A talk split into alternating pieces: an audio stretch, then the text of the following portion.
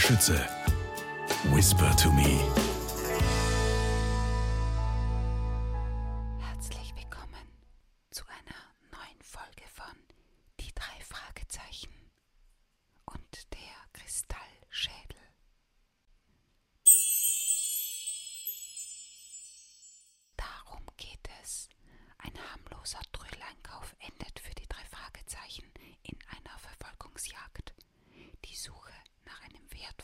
Kristallschädel beginnt.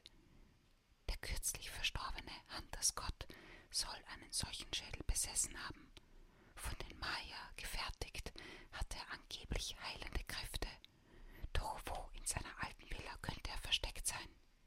Das fragen sich nicht nur Justus, Peter und Bob, denn einige zwielichtige Gestalten haben es auf den Kristallschädel abgesehen. Sind die drei Detektive schneller?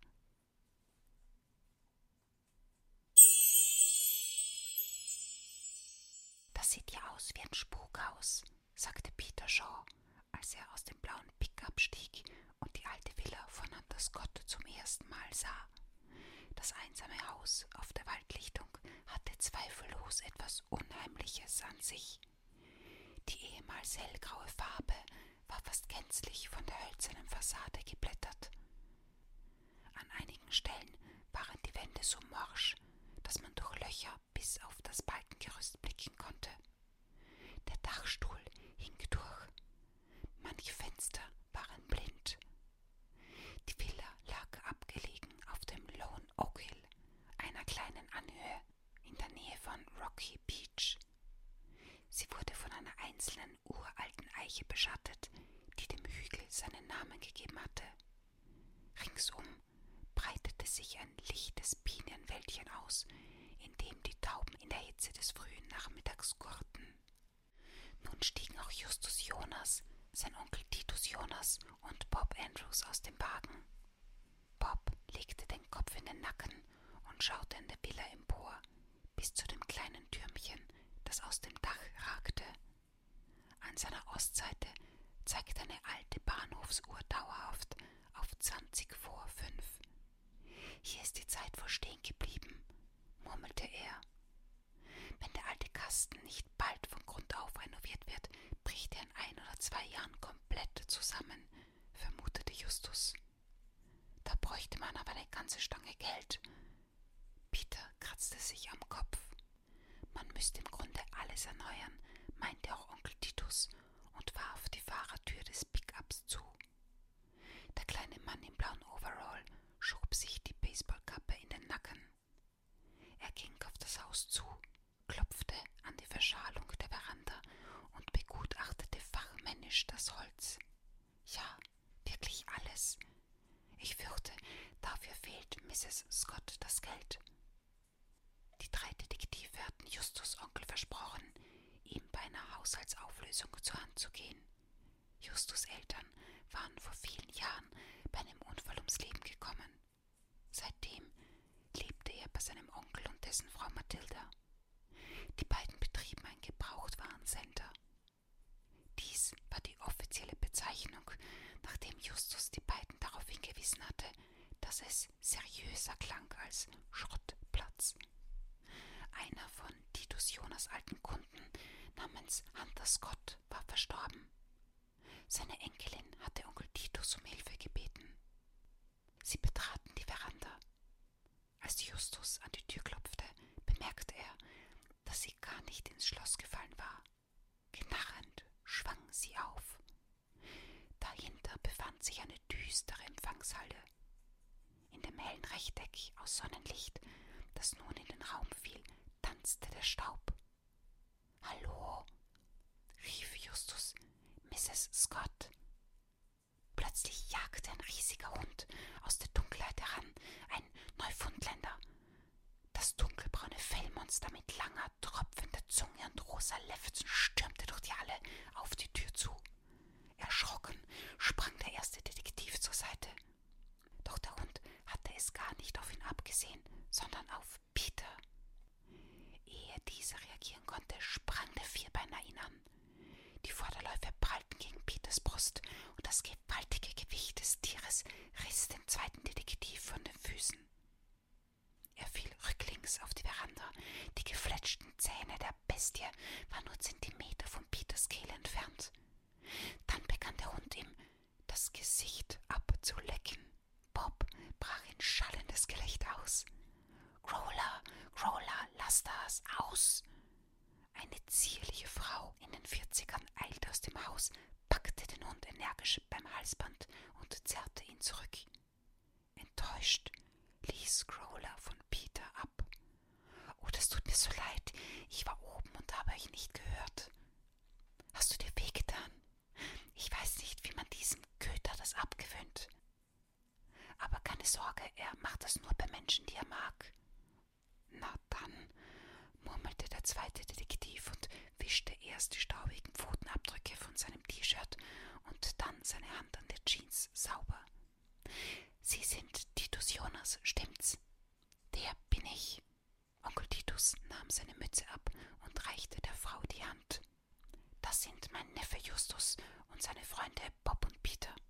Und Sie sind Hunters Enkelin. Sie nickte. Julia Scott. Danke, dass Sie gekommen sind, Mr. Jonas. Mrs. Scott trug eine blaue Latzhose und ein weißes T-Shirt. Ihr honigblondes Haar mit ersten grauen Strähnen hatte sie zu einem nachlässigen Zopf zusammengebunden. Ich bin total überfordert. Mein Großvater ist vor zehn Tagen gestorben. Es ging fürchterlich schnell. Er wurde krank und musste urplötzlich ins Krankenhaus. Ausgerechnet, als ich gerade auf der Hochzeit meiner Freundin in Florida war. Ich konnte nicht zurück, weil es diesen bescheuerten Hurricane gab. Drei Tage lang waren alle Flüge gestrichen. Also war ich nicht bei ihm, als er starb. Sie seufzte schwer. Wir standen uns sehr nahe, auch wenn ich mich nicht mehr so viel um ihn kümmern konnte, seit ich vor ein paar Jahren nach San Francisco gezogen bin. Dort habe ich einen kleinen Blumenladen. Zum Glück war eine Dame aus dem Frauenverein von Rocky Beach bis zum Schluss an seiner Seite. Sie hat in den letzten Jahren regelmäßig nach ihm gesehen. Er war also nicht allein. Das ist wohl das Wichtigste. Das tut uns leid, Mrs. Scott, sagte Peter mitfühlend. Ach, na ja, natürlich bin ich traurig, aber mein Großvater ist 99 Jahre alt geworden und war sein Leben lang gesund und zufrieden. Was hätte ich mir mehr wünschen können? 99, staunte der zweite Detektiv. Julia Scott nickte. Die meiste Zeit seines Lebens hatte er in diesem Haus verbracht. Viele Jahrzehnte, in denen er Trödel gesammelt hat. Ich erinnere mich gut an Ihren Großvater, sagte Onkel Titus. Er war früher oft bei mir im Gebrauchtwarencenter. Ich weiß, er hat mir mal gesagt, Sie seien einer der wenigen Menschen, der ihn und seine Sammelleidenschaft versteht. Ein Bruder im Geiste. Ich fühle mich geehrt. Onkel Titus deutete eine Verbeugung an. Mein Großvater hat seinen ganzen Kram nun mir vermacht, mitsamt dem baufälligen Haus. Und jetzt stehe ich hier und sollte es am besten sofort verkaufen, bevor es zusammenbricht. Ich habe nicht das Geld, die Villa zu renovieren. Aber vorher muss ich so schnell wie möglich das ganze Zeug loswerden und dann wieder zurück nach San Francisco und mich um meinen Laden kümmern. Die Geschäfte laufen nicht besonders. Deshalb habe ich Sie angerufen, Mr. Jonas. Ich habe keine Ahnung von Trödel, was dieser ganze Kram wert ist und so weiter. Wie Sie vorgeschlagen haben, habe ich die Haushaltsauflösung inseriert. Bald werden die ersten Leute kommen und in den Sachen stöbern. Ich bin Ihnen sehr dankbar, dass Sie mir helfen.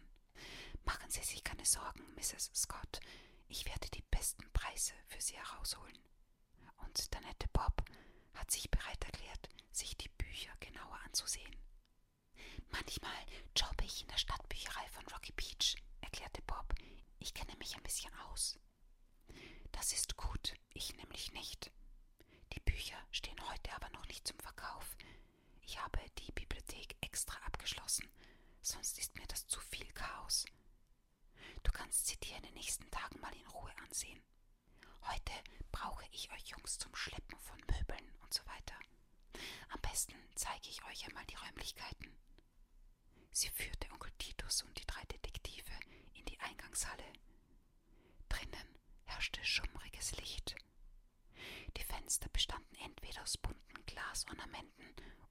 So trüb und staubig, dass sie nur noch wenig Helligkeit hineinließen.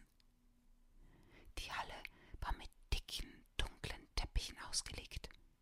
Von der Decke hingen zahllose Lampen aus unterschiedlichsten Epochen. Bunte Kunststoffkugeln aus den 60er Jahren, schwere Messingräder, die mit Kerzenlampen bestückt waren und ausladende, schimmernde Kronleuchter. Fuß einer breiten Freitreppe wurde auf der rechten Seite von einer Ritterrüstung und auf der linken Seite von einem auf allen Vieren stehenden Grizzlybären bewacht. Im ganzen Raum verteilt standen samtene Sessel, Korbstühle und eine Chaiselongue. Außerdem eine verstaubte Musikbox, ein Tischkicker und eine Töpferscheibe. Die Wände hingen voller Bilder und ausgestopfter Tiere. Auf den Stufen der breiten Treppe standen links und rechts Büsten, Plastiken und Puppen aus Gips, Zinn, Porzellan und Steingut. Das sieht ja aus wie bei euch auf dem Schrottplatz, staunte Bob. Gebrauchtwarencenter, korrigierte Onkel Titus tonlos. Seine Aufmerksamkeit galt bereits dem Grizzlybären, den er mit glänzenden Augen durch seine kleine Brille begutachtete. Sie etwas besonders Wertvolles entdecken, sagen Sie mir bitte Bescheid, damit ich nicht einen echten Rembrandt für fünf Dollar verkaufe, ja? Onkel Titus nickte zwar, schien jedoch kaum zugehört zu haben.